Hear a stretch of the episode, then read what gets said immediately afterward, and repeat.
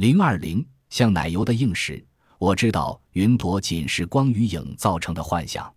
王殿中充满了类似的幻想。拿破仑十八世纪后期征服埃及时，曾经单独在此房间内度过一夜。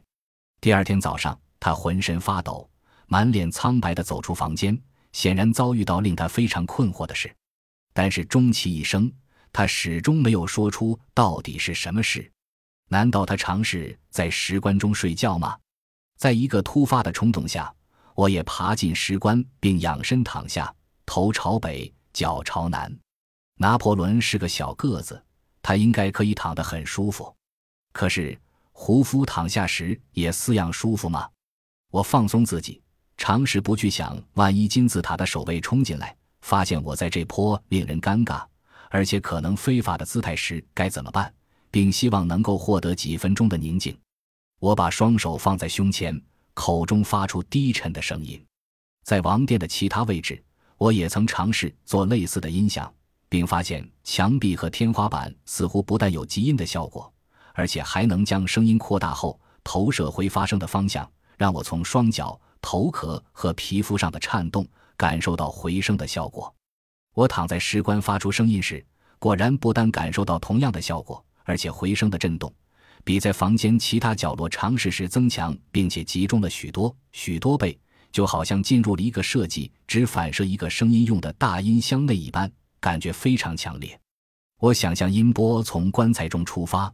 遇到宏大理石墙和屋顶后弹回，从北南两条通气孔 （ventilation shaft） 射出，如一朵朵声音的蘑菇云，笼罩在积沙高原上。我闭上眼睛，任低吟的音波震动着石棺和我的身体，静心感受自己狂野的梦想。几分钟后，我睁开眼睛，看到的却是一幅非常令我失望的景象：六名老少不等的日本男女观光客。两名站在石棺的东面，两名西面，南北各一，围绕在我身边。我可以从面部表情上看到他们内心的惊异，而我也很惊异看到他们，因为那一阵子伊斯兰极端分子非常活跃，几乎把所有击杀的游客都赶走了。我以为王殿除了我以外不会有人来参观的。遇到这种情况应该怎么办？端出一副庄重尊严的样子，我站起来，对周围稍事微笑。并挥掉身上沾到的灰，日本游客让出一条路，而我则摆出这种事稀松平常、不值得大惊小怪的样子，冷漠地走出入圈，踱步至离王殿北墙二十三的地方，开始仔细观察古埃及学家所称的北通气孔。我原本就知道，这通气孔宽八英寸，高十英寸，而长度则达二百英尺以上，经金字塔第一百零三层石阶通往户外。通气孔直指北半球天空的仰角为三十二度三十分，在金字塔时代的公元前两千五百年左右，气孔正好面对着天空中的天龙座 （Constellation of Draco） 主星。这一切应该不是巧合，而是经过精巧设计的结果才是。令我感到非常庆幸的，日本游客很快的参观完王殿离开，甚至没有回头看我一眼。等他们离开后。我便转身至王殿的另一边，以观察南通气孔。自从几个月前我来过以后，气孔的外观改变了许多，因为它的后面最近装上了一套庞大的空调系统。